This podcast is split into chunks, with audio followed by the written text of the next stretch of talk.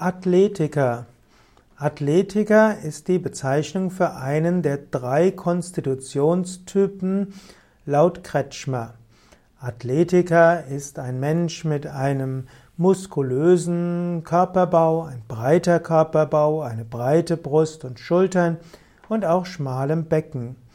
Athletiker ist eine der drei Konstitutionstypen, die anderen sind Astheniker und Pykniker. Der Astheniker hat einen leichten Körperbau, ist eher dünn und schlank, also so wie der Vata-Typ im Ayurveda beschrieben wird.